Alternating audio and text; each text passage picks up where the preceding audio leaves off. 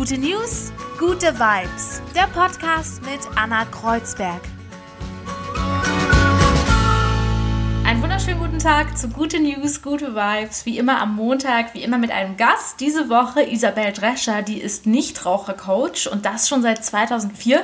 Und wie ihr endlich aufhört zu rauchen, das ähm, ja, werdet ihr heute erfahren.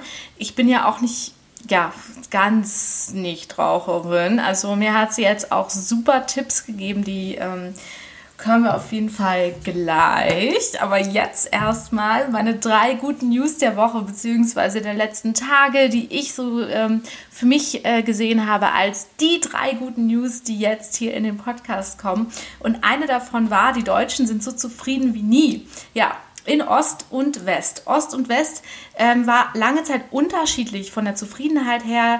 Im Osten gab es doch immer größere Unzufriedenheiten als in Westdeutschland. Aber Osten und Westen ähm, nähert sich wohl immer mehr an. Das Leibniz-Institut für Sozialwissenschaft hat jetzt verschiedene Daten und Zahlen analysiert. Ähm, die aktuellsten sind von 2018, also jetzt die aktuelle Corona-Krise fließt da jetzt nicht mit ein, aber um einfach ein vollständiges Zahlen- und Datenwerk zu haben, hat man jetzt 2018 genommen. Mit dem Ergebnis, der Unterschied der Zufriedenheit von Ost und West nähert sich wirklich ähm, an. Sie sind ungefähr gleich zufrieden. Ähm, allerdings ist es so, dass es in Ostdeutschland, in Ostdeutschland immer noch so ist, dass das Einkommen geringer ist und dass es da eine Unzufriedenheit gibt. Aber in den anderen Feldern wie Wohnung, Hausarbeit, Einkommen, Arbeit, ähm, Freizeit, da äh, ja, sind äh, Ost- und Westdeutschland doch sehr ähnlich mittlerweile und die Grundzufriedenheit der Deutschen ist erhöht. Das ist doch was Schönes. Ja, leider gibt es immer noch so ein bisschen Ost-West-Unterschiede, aber ich glaube, in den nächsten Jahren oder Jahrzehnten ähm, kann es die de facto einfach gar nicht mehr geben. Es wird sich immer mehr zum Glück angleichen. Weil es ja auch Blödsinn ist. Wann ist denn die Wende gewesen? Es ist jetzt äh, über 30 Jahre her. Es reicht doch jetzt. Es ist doch alles wunderbar. Meine Güte. Ähm, aber trotzdem ist es natürlich total äh, ungerechtfertigt, dass man in Ostdeutschland weniger verdient. Genauso ungerechtfertigt ist es, dass Frauen weniger verdienen als Männer, aber das ist ein anderes Thema. Aber wir arbeiten dran. Das sind ja auch die guten News. Ähm, heißt aber ja nicht, dass man die schlechten immer nur ausblendet. Aber äh, wir befinden uns, glaube ich, auf einem sehr guten Weg. Die zweiten guten News ähm, sorgen auch dafür. Und zwar, weltweit ist es so, dass die Lebenserwartung steigt es ist ja so, dass ähm, in Ländern mit niedrigem Einkommen ähm, natürlich ja, die Gesundheitsversorgung etc. nicht so gut ist und die Lebenserwartung nicht so hoch.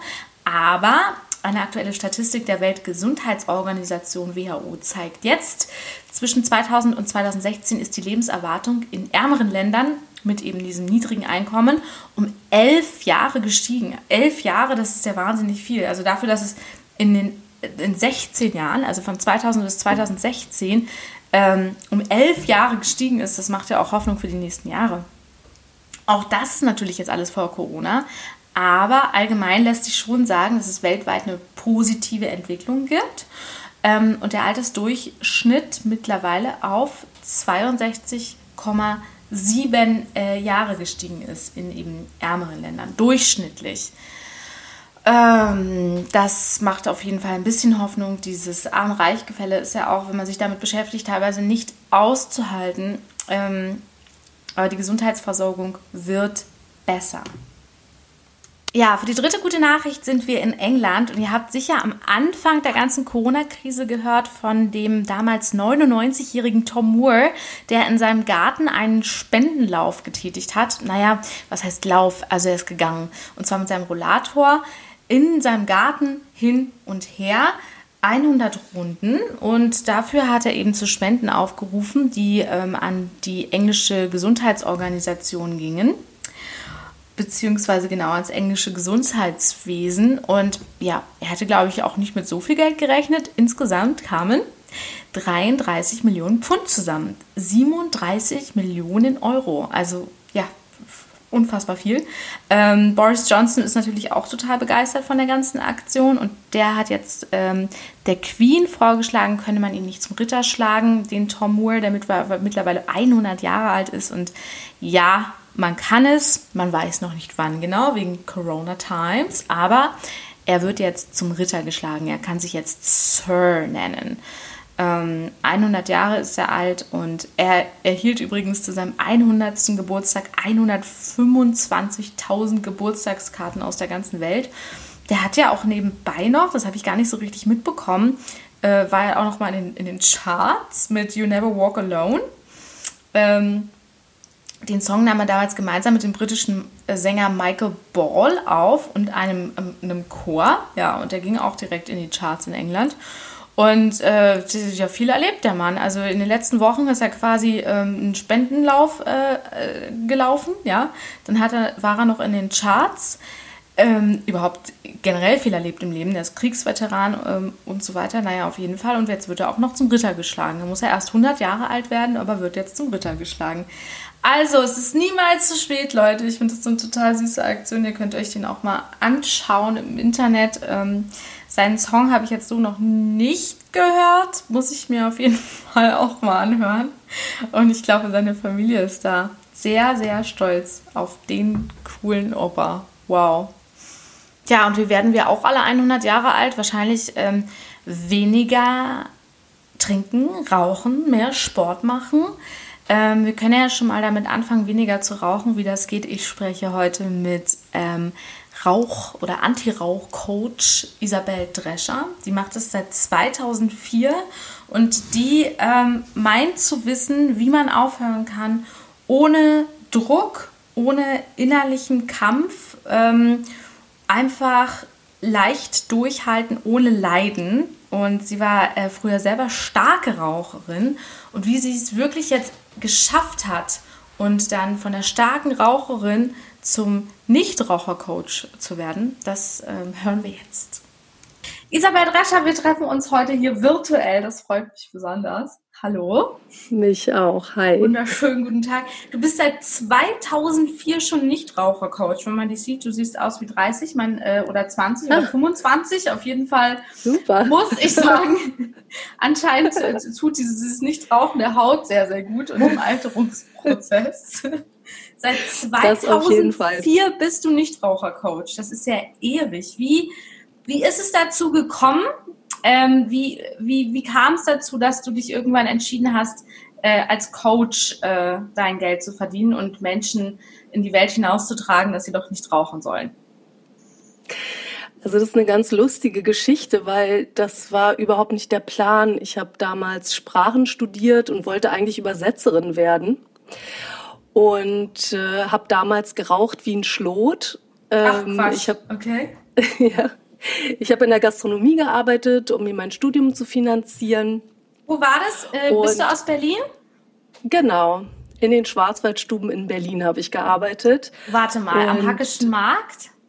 Ja, fast. Äh, Tucholsky-Ecke Linienstraße. Ja, okay. Und da mhm. hast du äh, neben dem Studium gearbeitet? Genau. Und so ein und typisches Studienleben, man raucht viel, man trinkt viel und wenn man dann noch in der Gastro arbeitet, ganz gefährlich, ne? Ganz genau. Vor dem Nichtraucherschutzgesetz natürlich. Alle haben geraucht. Du hättest, du hättest jetzt auch keine Pause, Pause haben können, wenn du jetzt nicht gesagt hättest, ich rauche mal eine Zigarette, weil du kannst ja nicht sagen, im vollen Betrieb, ich stelle mich mal nach draußen und rauche jetzt eine, beziehungsweise und atme mal frische Luft ein oder sowas. Da hätten die gesagt, du spinnst wohl. Aber ich gehe jetzt mal raus und rauche eine das war natürlich okay. Super Ausrede genau. auch für eine Pause immer, ne? Hat, Total, ja. ja. Genau, und da habe ich halt richtig viel geraucht und ähm, ich habe super gerne geraucht, weil ich so das Gefühl hatte, es hilft mir gegen Stress. Dann war es auch immer so schön, wenn wir zusammensaßen zum Feierabend. Da haben wir halt Alkohol getrunken und geraucht und so. Es gehörte einfach alles zusammen so. Und ich konnte mir irgendwie nicht vorstellen, aufzuhören, aber ich wusste, ich muss aufhören, weil es war ja klar, dass es irgendwie nicht gut ist für meine Gesundheit. Ich habe super viel Geld ausgegeben für Zigaretten, Geld, was ich gar nicht hatte. Und mir war schon klar, weil ich ja nicht bescheuert bin, ich muss aufhören. Und ich habe es ganz oft so mit Willenskraft versucht. Ich habe hunderttausendmal morgens um fünf meine letzten drei Zigaretten in Mülleimer geworfen, so voller Überzeugung, jetzt bin ich nicht Raucherin. Und habe die dann immer am nächsten Morgen wieder aus der Mülltonne rausgeholt. Echt? Ich wollte gerade sagen, klassisch nächster Tag so ein, so ein Raucherkater plus so ein Alkoholkater, dass man dann sagt, ne, ja. ich höre auf. Nee, nee, das ist mir nie passiert. Ich habe dann immer die Zigaretten wieder rausgeholt und dachte dann so, ja, es ist einfach nicht der richtige Zeitpunkt und ich kann mich jetzt nicht quälen mit so einem Rauchstopp. Ne? Das bedeutet einfach so viel Stress und meine ganzen Freunde rauchen, meine Kollegen, jeder raucht. Wenn ich das dann die ganze Zeit sehe und die machen schön Party und ich gehe nach Hause, weil ich nicht Raucherin bin und so, hatte ich keine Lust drauf. Und deswegen hat es einfach nie geklappt. Ne? Ich habe einmal eine Woche durchgehalten und war danach so ein Wrack, dass meine Kollegin Anja ankam und mich gezwungen hat, quasi eine zu rauchen, damit ich wieder normal werde. Warst du so, also im Kopf so ein Wrack, weil du die ganze Zeit an Zigaretten gedacht ja. hast oder warum? Okay. Ja, genau, weil ich dachte so, mein Leben ist nicht mehr so schön wie vorher. Und es war tatsächlich so. Also ich hatte einfach keinen Spaß mehr am Leben. Ne? Es, es war einfach alles irgendwie fade ohne die Zigarette. Und damals wusste ich noch nicht so richtig, woran das lag. Aber heute ist klar, ich habe halt ganz viel gejammert. Ich habe mich ganz viel reingesteigert. Ich hatte das Gefühl, die Zigarette ist meine beste Freundin und ich darf die jetzt nicht mehr sehen.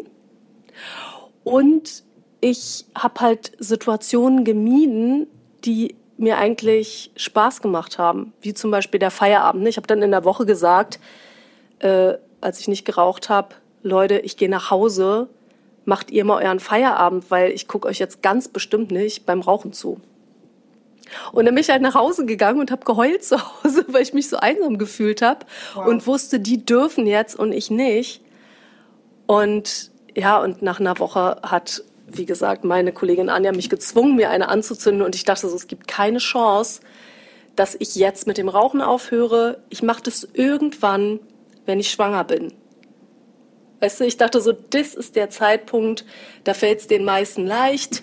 Ja. Und das ist mein Absprung. Ja, ja, ja denken viele Freunde, kenne ich auch. Ja, okay. Und, genau. Erzähl weiter. Ja. ja, und lange, lange bevor ich wirklich schwanger wurde, äh, kam dann ein Bekannter zu mir in, in diesen Laden, Laden, in dem ich gearbeitet habe und hat mir so ganz euphorisch erzählt, dass er ein Nichtraucherseminar entwickelt hat und dass es super wird. Und er macht jetzt so eine Testversion und äh, ob ich mich da reinsetzen könnte, könnte weil er weil wüsste, wenn es bei, bei, mir klappt, klappt als Hardcore-Raucherin, dann ist es ein gutes Seminar. Du warst das Versuchskaninchen damals. Ja, okay. Genau. Naja, und ich weiß noch, wie ich dann zu ihm äh, vorher meinte, okay, ich mache mit, interessiert mich total. Ich habe mich schon immer für Psychologie interessiert. Ähm, ich mache mit, aber ich sag dir jetzt schon mal, ich höre da nicht mit dem Rauchen auf. Ja, du hattest ja eigentlich gar keine Absicht. Du wolltest es dir nur anhören, so, oder? Oder du hast genau, es ja nicht selber wollte, geglaubt auch. Ja, ich, also ich dachte einfach, es ist unmöglich. Mhm. In meiner Situation mit all den Rauchern, mit all dem Stress, Studium, Gastro. Ich habe da drei, vier Mal die Woche nachts gearbeitet. Ich habe kaum geschlafen. Ich habe extrem viel Party gemacht. Also für mich war klar, es geht gar nicht. Und ich wollte jetzt nicht, dass der irgendwie enttäuscht ist oder mich drauf festnagelt oder sowas. Und deswegen meinte ich, ich höre da nicht mit dem Rauchen auf. Mhm. Ja. Und es kam dann anders. Ne? Ich habe dann da mit dem Rauchen aufgehört. Ähm, und das war so, also das war echt das Krasseste mit, was ich in meinem Leben erlebt habe, weil meine Einstellung hat sich von Stunde um Stunde, Stunde mehr verändert. Und am Anfang bin ich noch in den Raucherpausen rausgerannt und habe mir so total glücklich eine angezündet, so oh, Gott sei Dank kann ich rauchen. Und in der vierten Pause schon hatte ich keine Lust mehr. Wow, okay und habe ihn noch gefragt, ob ich jetzt rauchen muss, weil ich habe gerade gar kein Bedürfnis. Und er so, ja, du musst, das gehört zum Programm dazu. Okay. und in der letzten Pause habe ich dann meine letzte Zigarette nicht mal aufgeraucht, weil die so ekelhaft war. Und ich war dann plötzlich nicht Raucherin und muss dir vorstellen, ich bin so in mein altes Raucherleben zurück. Und ich habe nicht mehr geraucht und es war aber ganz anders als vorher. Also weil vorher habe ich ja gesagt, habe ich so Situationen gemieden. Und ich habe auch keinen Kaffee mehr getrunken in dieser einen Woche, ne, wo ich mit Willenskraft nicht geraucht habe. Da ähm, dachte ich so, ich lasse alles weg, was mich ans Rauchen erinnert. Genau, also, also Kaffee also, und Zigarette gingen so zusammen immer mit bei dir. Ja? Genau. Wie, wie kann ja. man sich dann dieses Seminar vorstellen? Wie lange ging das und wie viele Leute haben da teilgenommen? Also das ging damals fünf Stunden. Ach nur? Mein Ja, genau. Mein Seminar ist ein bisschen länger, das dauert sieben Stunden. Ach, okay. Ich dachte immer so mehrere Tage. Okay, okay. ein Tag. Nee, ein Tag, genau. Also die Präsenzseminare, ne, da wo man wirklich hingeht, da hat man dann sieben Stunden Seminar. Das ist eben so ein Tagesseminar. Mein Online-Kurs ist aufgeteilt auf vier Tage, weil ich so denke, man möchte jetzt nicht sieben Stunden am Stück vielleicht äh, ja. am Computer sitzen, ja. sich Videos anschauen. Ne? Ähm, aber das, der Präsenzkurs geht sieben Stunden und du sitzt halt da und erfährst, was hinterm Rauchen steckt. Also das Ziel ist, dass deine Einstellung zur Zigarette sich verändert, weil die meisten Leute, die einfach so starten, die haben so die Vorstellung, dass die Zigarette, so wie ich damals, die beste Freundin ist. So, ja, sie ist auch schlecht mhm. für mich, das weiß mhm. ja jeder, wir sind mhm. ja nicht doof. Aber es ist halt meine beste Freundin, die begleitet mich immer, die hilft mir gegen Stress, die ist eine Belohnung, wenn man einen harten Arbeitstag hatte, die gibt mir eine Auszeit, die macht, dass ich runterkomme, die macht die Party schöner. So, es ist eine beste Freundin. Und wenn ich jetzt nicht mehr rauche und mir sozusagen diese beste Freundin wegnehme, geht es mir natürlich schlecht. Und das Ziel des Seminars ist, dass du verstehst, dass die Zigarette gar nicht deine beste Freundin ist. Also wir schauen uns alle vermeintlichen Vorteile beim Rauchen im Seminar an. Die beste Freundin, genau. Wie, ähm, ja. wie viele Jahre hast du denn damals schon geraucht? Also ich habe mit 14 angefangen, so ganz klassisch mit einer älteren Freundin. Und als ich aufgehört habe, 2003, war ich 27.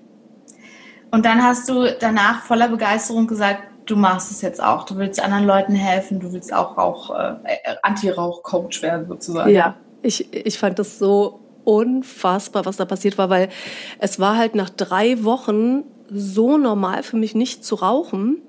Und ich konnte halt aber alles so machen wie vorher auch. Weißt du, ich habe weiter Party gemacht, ich habe weiter den Feierabend mit den Freunden und Kollegen genossen. Und ich saß so da und ich habe halt, weiß nicht, meine Weinschorle getrunken oder sowas. Aber ich musste keine rauchen. Und also ich, ich konnte es selber nicht fassen. Meine Freunde, die haben mich immer alle so angeguckt ne, und haben so drauf gewartet, dass ich irgendwann schlechte Laune krieg. Aber ich war super gut gelaunt, weil ich einfach eine ganz andere Einstellung hatte. Und ich hatte halt so ganz viele Werkzeuge, wie ich mit dem Gedanken an die Zigarette umgehe. Weil am Anfang denkt man noch ganz oft an die Zigarette. Ne? Ich habe vielleicht 50 Mal im Tag an die Zigarette gedacht.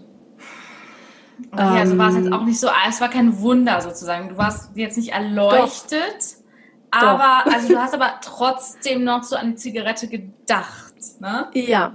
Das Wunder bestand darin, dass ich ganz andere Gedanken hatte und dass ich mit den Gedanken super umgehen konnte. Es war kein Problem, an die Zigarette zu denken. Weißt du, es ist ein bisschen so, stell dir vor, du hast ähm, eine schlimme chronische Krankheit, du hast die schon 20 Jahre und jetzt bist du geheilt, geheilt davon. davon jetzt, jetzt hast, du über 20 Jahre natürlich irgendwelche Gewohnheiten ähm, etabliert in Bezug auf die Krankheiten. Du nimmst irgendwelche Medikamente, du meidest irgendwelche Situationen so. Und jetzt bist du gesund. Natürlich denkst du die ersten Tage die ganze Zeit an die Krankheit noch, weil das ist noch in deinem System sozusagen drin. Aber du denkst ja nicht, oh, schade, die Krankheit ist weg. Sondern immer wenn du an die Krankheit denkst, denkst du so, yeah, ich hab das nicht mehr. Hammer. Und, und, und, was war für so dich so der, der Auslöser in dem Seminar? Also es ist wirklich, geht es über dieses beste Freundin-Ding, dass man da so vielleicht im Kopf was ändert? Oder wie, wie gehst du ran? Ich denke mal, so weltweit gibt es ja bestimmt auch ganz, ganz viele verschiedene Ansätze. Was ja. ist so dein, dein Ansatz? Ja, also der Ansatz ist wirklich, dass du verstehst, es ist keine beste Freundin, dass du die ganzen Mechanismen kennst, weil das ist halt, ne, es gibt eine körperliche Abhängigkeit, es gibt eine psychische Abhängigkeit, die spielen halt ineinander und geben dir die Illusion, dass Rauchen was Schönes ist. Also dein Gehirn verbindet mit dem Rauchen was Schönes und mit dem Nichtrauchen was Schlechtes. Mhm. So. Und wie diese Mechanismen funktionieren, das muss man verstehen. Und dazu brauche ich halt sieben Stunden, ja, weil ähm, das ist halt tricky und das ist eine, eine komplizierte Falle, sage ich mal, in die man so reintappt. Und wenn man das alles versteht, das ist so der erste Schritt, dann ist man überhaupt erstmal bereit, die Entscheidung richtig zu treffen. Dann denkt man nämlich, oh, ich will das nicht mehr in meinem Leben. Raus mit der falschen besten Freundin. Und dann bekommt man eben dieses ganze Werkzeug, wie man sich nicht in den Gedanken an die Zigarette reinsteigert. Ich, äh, Und das, den, so, dieser okay. Part, entschuldige, dieser Part ist der Part, den du dann im Seminar sozusagen ähm, bekommst, weil in meinem Podcast, den ich ja auch habe, da mache ich ja, also erzähle ich ja einfach ganz viel schon über die Mechanismen. Ja, ja. In, ich glaube, 16 Folgen oder so sind es mittlerweile. Und wie man jetzt diesen Gedanken, wie man damit umgeht und die psychische Seite sozusagen, das erfährt man dann im Seminar. Hm. Äh, ich, ich will ja aus ganz egoistischen Gründen meine, äh, äh meine Podcast-Gäste hier aus. ja, okay. Ich, ich, bin ja, ich bin ja auch Raucherin, ja. Also ich würde mich ja. eigentlich ja nicht als Raucherin bezeichnen, aber ich habe auch ganz klassisch so mit 15 oder so angefangen. Und ja. ich rauche äh, mittlerweile also nur noch am Wochenende abends oder mit Alkohol. Was damals dein Kaffee wahrscheinlich war, ist bei mir so ein Weinchen oder so. Ja. Oder, ich halte es sogar mal aus ohne, aber wenn zum Beispiel jemand dann raucht und also dann ja, dann frage also dann würde ich das fast gar nicht aushalten, dann keine zu rauchen. Ne? Ja. Äh, aber ich rauche auch tagelang einfach gar nicht. Ähm, mhm. Und deswegen finde ich irgendwie Rauchen so eine interessante Sucht, weil was ist das? Weil, also erstmal Rauchen, es geht einem danach nicht besser, sondern immer schlechter. Und es, es macht ja kein schönes Gefühl. Es ist ja jetzt irgendwie keine Droge, die irgendwie eine Halluzination ausmacht oder irgendwie Alkohol, was irgendwie wer was mit dem Körper macht. Ich verstehe Rauchen einfach überhaupt nicht, weil selbst als Raucher, ich weiß nicht, was, was ist das? Das macht ja nichts besser mit einem, ja? Das, eigentlich nee. macht es ja gar nichts mit einem, außer dass man dann an der Zigarette halt zieht, ne? Deswegen dachte ich mir auch ja. schon selber so oft, wieso raucht man? Ich verstehe es nicht. Und ähm, ich wollte dich auch fragen, was ist das für eine Sucht? Ist es, ist es eine Kopfsache? Ist es eine körperliche Sache? Ähm, ich äh, verstehe dieses ganze Konstrukt Rauchen irgendwie auch selber gar nicht. Mhm. Also auf jeden Fall eine Kombination aus Körper und Psyche. Allerdings ist die körperliche Abhängigkeit ja ein Witz, muss man sagen. Auch bei starken Rauchern ist das Körperliche ein Witz, denn wenn du nachts irgendwie dich schlafen legst, dann machst du ja immer einen Entzug durch und die wenigsten Leute werden nachts wach vom schlimmen Nikotinentzug. Kenne ich einen aus der Schule, einen Schulfreund, der hat aber jetzt aufgehört ja. übrigens. Ja, also der ist der komplett wird nachts weg. wach. Ja, Wurde der ist damals, wach? wir waren im Urlaub zusammen und ähm. äh, war, die dachten, es waren Freunde von mir aus Finnland und die dachten, wir sind ein Paar und deswegen haben wir nur ein Zimmer gehabt, sozusagen. So, oh, ja. toll. Ja, und er wurde nämlich immer nachts wach und musste eine rauchen. Sowas habe ich vorher noch nie gehört. Das ist so heftig. Und aber er ja. ähm, hat es geschafft. Er, hat, er raucht überhaupt nicht mehr. Null. Gar nicht. Okay. Du, und da ist immer noch die Frage, warum wird er wach? Wird er wach, weil er eh nachts mal wach wird und hat dann das Gefühl, oh, jetzt habe ich Bock, eine zu rauchen, weil er im Entzug ist? Oder wird er vom schlimmen Nikotinentzug wach? Und ich würde mal sagen, es ist Ersteres. Mhm. Er wird eh irgendwie wach. Mhm. Vielleicht hat er einen leichten Schlaf, vielleicht muss er auf Toilette, was auch immer. Und dann merkt der, oh, jetzt könnte ich mal eine rauchen, dann raucht er eine, weißt du, weil der, es gibt keinen schlimmen Nikotinentzug. Das ist ja schon mal Werden was Gutes. Jetzt viele, also für alle, die jetzt was zuhören, Gutes, ja. das ist ja schon mal äh, komplett äh, gute News, positive News. Ähm, es ist fast eine reine Kopfsache, sagst du, ja? Genau. Und vielleicht werden jetzt einige so sagen, äh, was erzählt die denn? Ich habe immer einen ganz schlimmen Entzug, wenn ich mit dem Rauchen aufhöre. Da ist wichtig, da gibt es so zwei Punkte, die man beachten muss. Das eine ist, ähm, wenn ich mit dem Rauchen aufhöre und mich so extrem reinsteige, unbewusst natürlich, ne, dass mir jetzt was fehlt, dass mein Leben jetzt nicht mehr so schön ist, mhm. dass jetzt irgendwie alles doof ist und so, dass ich jetzt schlimm Entzug kriege, dann produziere ich eine Stressreaktion. Und das fühlt sich bescheuerterweise an wie Entzug. Ich zittere vielleicht, ich schwitze, der Puls geht hoch, fühlt sich alles an wie Entzug. Das ist das eine. Und das andere ist, natürlich entgiftet mein Körper in der ersten Zeit, wenn ich mit dem Rauchen aufhöre. Und da kann auch mal sein, dass ich mehr schwitze, dass ich nachts nicht so gut schlafe in den ersten Nächten, einfach auch, weil es die Psyche beschäftigt. Und diese Entgiftungserscheinungen, die bezeichnen auch ganz viele oder denken ganz viele, das ist Entzug. Aber nein. So, das heißt, um deine ursprüngliche Frage zu beantworten, es ist ein Mix aus Körper und Psyche.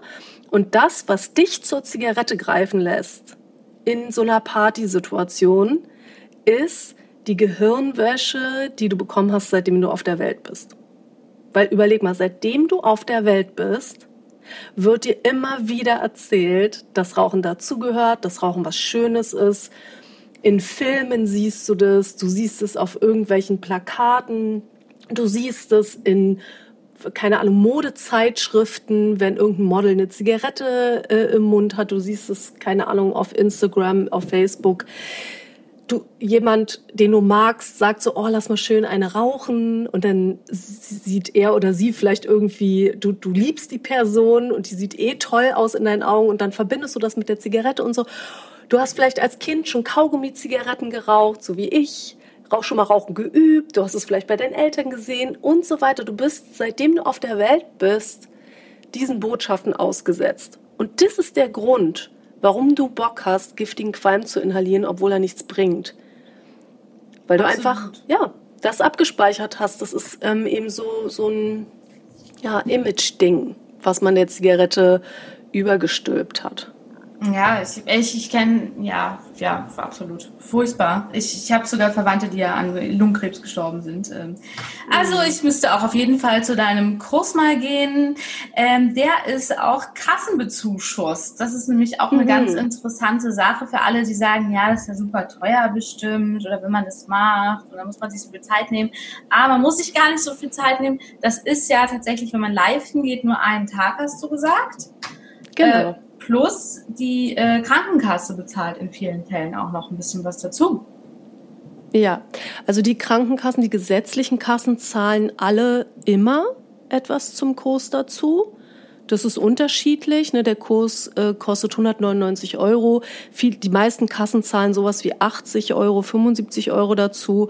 Es gibt aber auch welche, die zahlen 199 Euro. Ähm, genau, man braucht nur einen Tag. Beim Online-Kurs ist es so, dass der nicht bezuschusst wird. Ähm, aber dafür natürlich da super kombinieren lässt. Und auch zur Zeit ist ja genau. wahrscheinlich in Corona-Times ähm, die, dieser, dieser Live-Tag nicht machbar. Aber dafür kann man ja. so ein bisschen integrieren in sein Leben, diesen Online-Kurs dann, ne? Ja, und die Videos kann man dann auch ein Leben lang behalten. Also falls mhm. man mal wieder auffrischen will, mal wieder reinschauen will oder sowas kann man das dann immer machen. Hm. Jetzt habe ich gleich auch Fragen bekommen von den Hörern im Vorhinein. Und zwar einmal, was macht man bei diesem wirklich akuten Suchtdruck? Was äh, mhm. kann man da vielleicht das mit einer Übersprungshandlung überspielen? Kann man dann vielleicht was ganz anderes machen oder sich ablenken? Oder was ist es, wenn, ähm, ja, den du ja auch von damals noch kennst, was macht man, wenn man jetzt wirklich äh, gerne dringend eine rauchen möchte? Mhm. Also ich würde natürlich immer sagen, bereite dich gut auf den Rauchstopp vor, weil dann hast du nicht diesen krassen Suchtdruck. Dieser Suchtdruck, also es hört sich auch so ein bisschen an, als wäre es körperlich, ne? Nach zwölf bis 15 Stunden nicht rauchen ist die körperliche Sucht weg. Also dieser, dieses körperliche Verlangen, ich brauche jetzt eine, aufgrund des Nikotins ist nach 12 bis 15 Stunden weg. Das heißt, wenn diese Zeit vergangen ist und ich habe so einen Suchtdruck, ist der immer psychisch. Und ist immer, die, die ähm, Ursache sind immer Gedanken die um die Zigarette kreisen. So nach dem Motto, ich würde jetzt gerne eine rauchen, ich darf aber nicht. Oh, es wäre jetzt so schön wie blöd. Meine Freundin darf, ich nicht. Oh nein, warum ist das Leben so gemein? Kann ich jetzt überhaupt aufhören mit dem Rauchen? Das geht doch gerade gar nicht. Ich habe doch so viel Stress. Ich gönn mir doch sonst nichts. Ach, ich rauche jetzt eine. Ach nein, ich wollte doch nicht mehr rauchen und so weiter und so fort. Dieses Karussell im Kopf macht den Stress und erzeugt dieses Gefühl von Suchtdruck. Das heißt, gut ist eigentlich oder nicht nur eigentlich, das Beste ist, wenn man sich gut vorbereitet, damit man eben dieses Gedankenkarussell gar nicht erst hat. Ja, und ähm, man kann natürlich sich dann in solchen Momenten ablenken. Ähm, man kann meinen Podcast hören, der ist ja komplett kostenfrei. Auch bei äh, Spotify und überall da erhältlich, wo man Podcasts genau. hören kann. Isabel Drescher einfach eingeben und dann findet genau. man den, ne? Ja, und da kann man sich schon mal gute, guten positiven Input holen.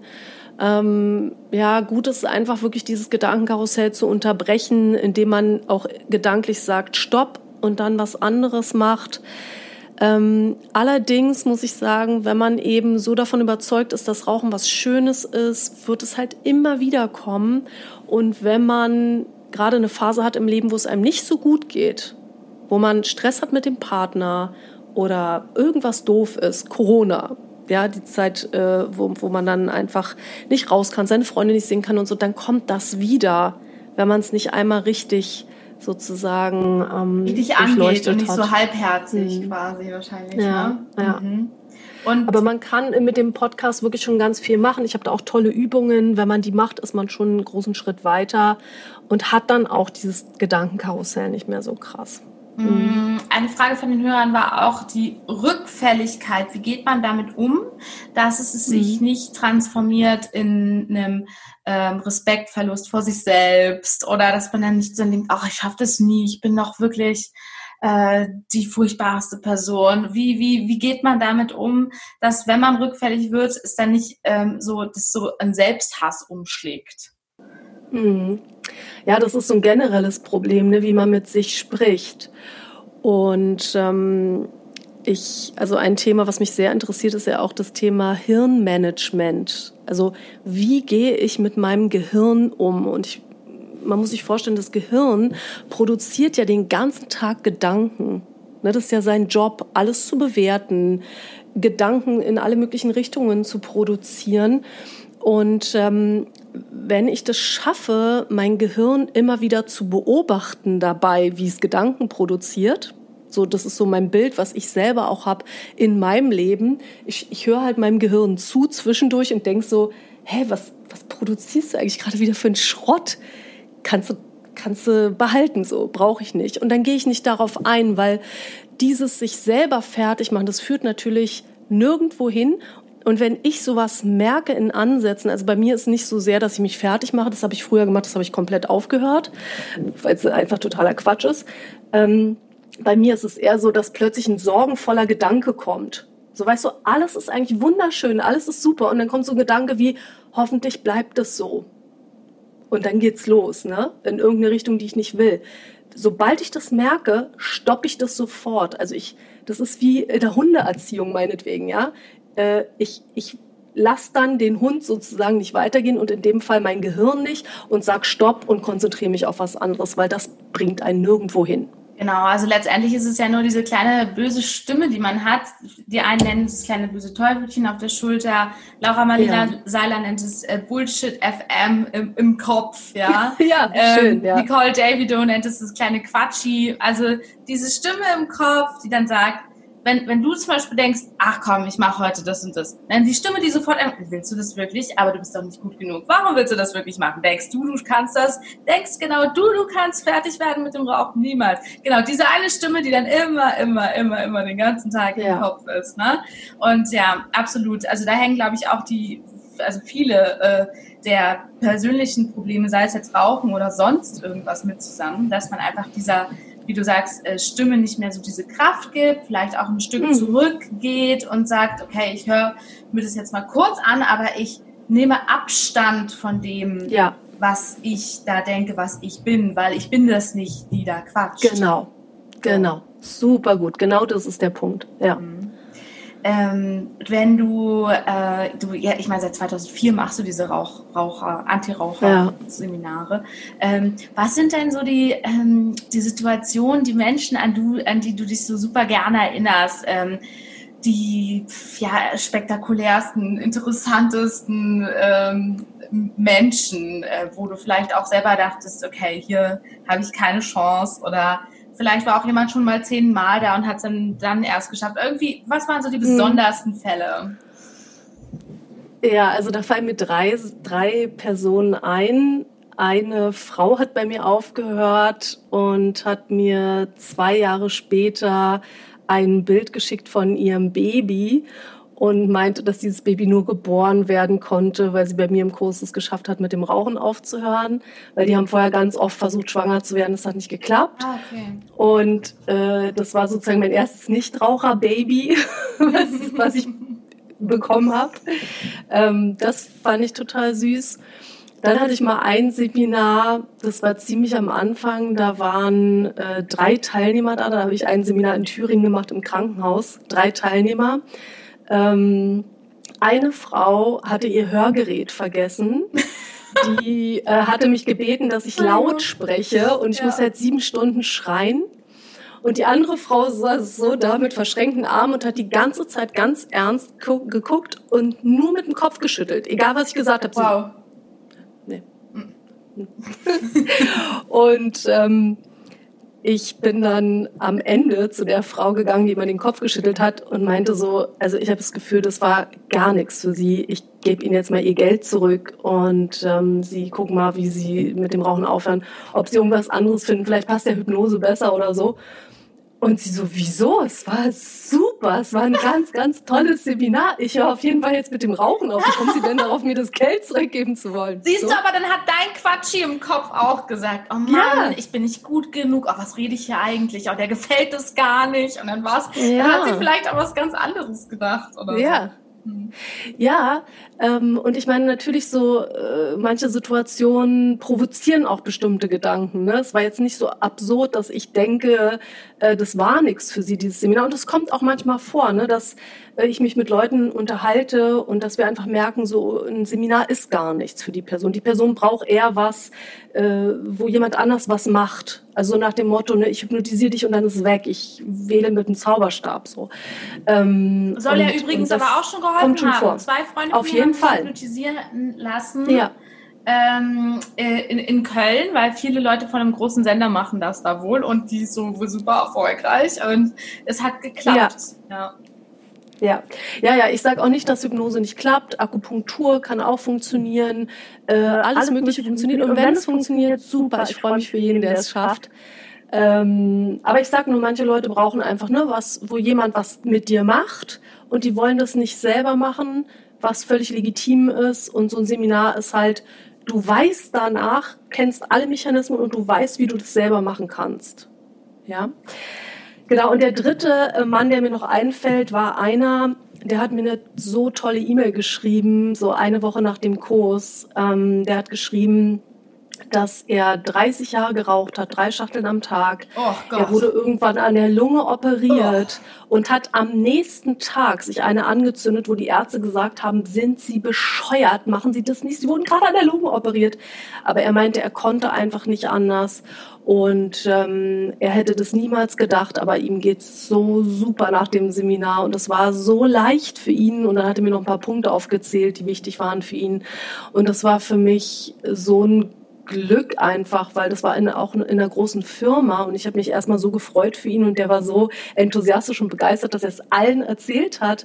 Und daraufhin waren die Seminare wirklich über Monate so voll, weil alle gedacht haben, wenn der das schafft, ja. dann schaffe ich es auch. Und ich dachte schon, dass ich mir vielleicht einen neuen äh, Slogan zulege. Mach's wie Detlef. Ja. Ich habe jetzt den Namen verändert, damit man keine Rückschlüsse ziehen kann. aber genau. Warum war denn Detlef nicht schon 2004 bei dir, Mensch? Er hätte sich ja 16 Jahre Rauchen sparen können, ja. drei Schachteln am Tag. Da muss man aber auch erstmal Zeit für haben. Das ist der Wahnsinn.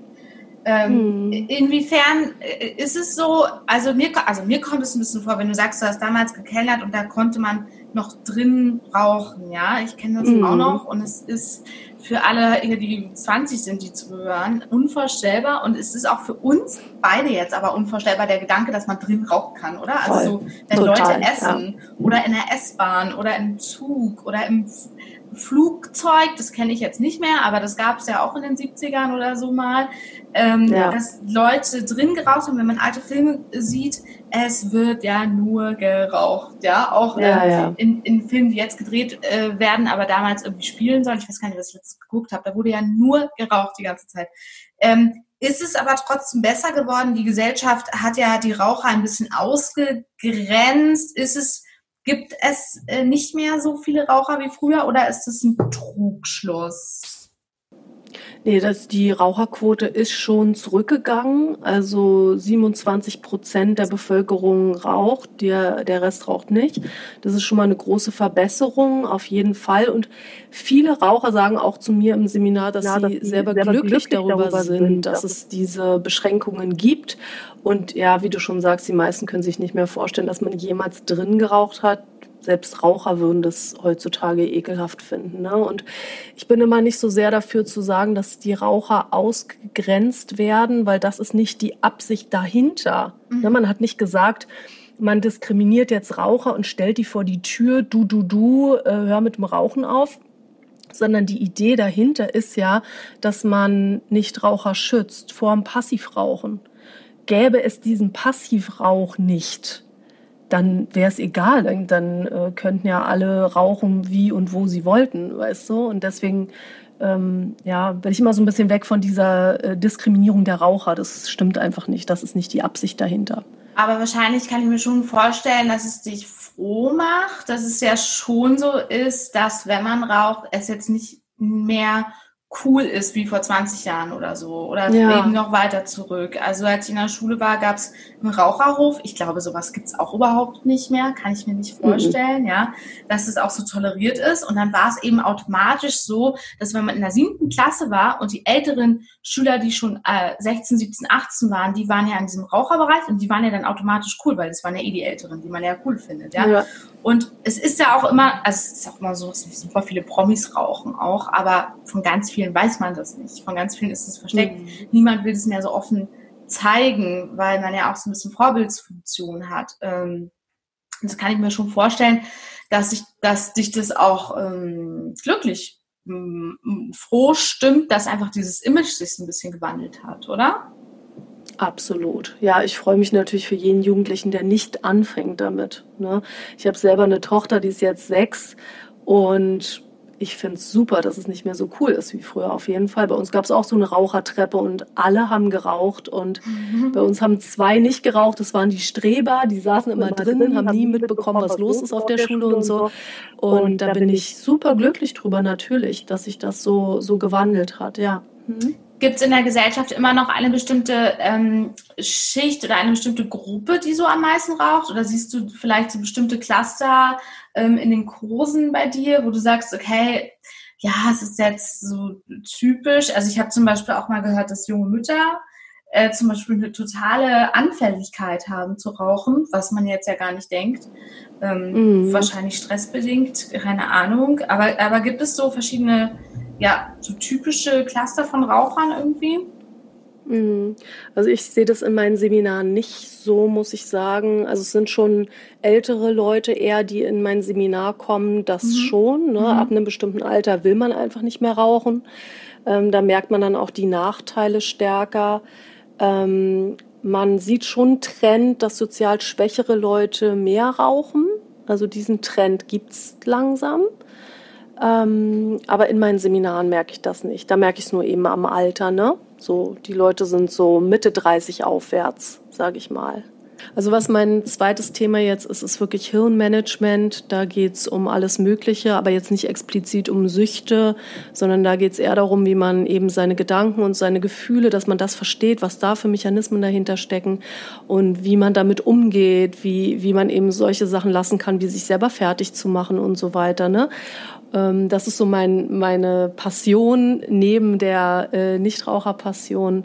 Aber jetzt so andere Süchte explizit, äh, da bin ich nicht die Fachfrau für. Mhm. Wo kann man jetzt ähm, dich finden? Wie kann man Kontakt zu dir aufnehmen, wenn man sagt, ähm, äh, ich, ich versuche es, ich will gerne mit dir in Kontakt treten? Ja, also man kann einfach meinen Namen eingeben und dadurch, dass ich das schon so lange mache und auch online sehr präsent bin, findet man sofort meine Seite isabel-drescher.com und da kann man dann auch ganz viel äh, lesen. Natürlich über meinen Podcast. Mein Podcast gibt schon ganz, ganz viel tollen Input. Da kriege ich auch also so schönes Feedback drüber. Da freue ich mich total, dass das heutzutage möglich ist. Äh, Rauchen aufhören ist Kopfsache heißt der. Und dann kann man eben entweder einen Online-Kurs buchen oder in Berlin und Hamburg meine Präsenzseminare. Und es gibt sogar schon einen Termin für Berlin. Das ist der 14. Juni 2020 kann man schon wieder am Seminar teilnehmen. Okay. Isabel, vielen, vielen Dank äh, für alle, ja. die noch mehr und tiefer einsteigen wollen und endlich äh, aufhören wollen mit der Sucht. Genau, so schafft ihr es. Und ähm, ja, vielen Dank. Ich muss sagen, das Wichtige ist ja auch, wenn man sich da öffnet und wenn man da hingeht und wenn man es probiert, dann braucht man auch einen ähm, sympathischen ähm, Partner an seiner Seite. Und in Isabel habt ihr den, den oder die auf jeden Fall, auf jeden Fall. Also kann ich nur empfehlen. danke. Ich danke dir für das Interview. Toll, Vielen dass Dank. ich dabei sein durfte. Ja, klar. Hm? Bis dann. Tschüss. Bis dann. Tschüss. Isabel Drescher, Nichtraucher-Expertin im Interview. Sie hat übrigens auch mir noch verraten, was ihre guten News sind. Sie hat ja erzählt, sie hat eine sechsjährige Tochter und die kriegt in einer Woche einen kleinen Hund. Ein Maltipu, eine Mischung aus Malteser und Pudel. So, das ist doch mal eine richtig gute News. Ich freue mich, wenn ihr nächste Woche wieder dabei seid. Ich freue mich, wenn ihr mir Feedback gebt, gerne auf Instagram, gerne auf Facebook. Anna Kreuzberg, Kreuzberg sowie der Bezirk von Berlin. Außerdem, ja, bin ich ja jeden Freitag im Sat1 Frühstücksfernsehen mit den guten News und für alle, die noch mehr gute News haben wollen, gibt es jetzt auf der Facebook-Seite vom Sat1 Frühstücksfernsehen immer mittwochs und sonntags zusätzlich gute News und natürlich immer im Podcast jeden Montag, jeden Montag mit einem neuen Gast und ich freue mich, wenn ihr dabei seid. Also bis nächste Woche.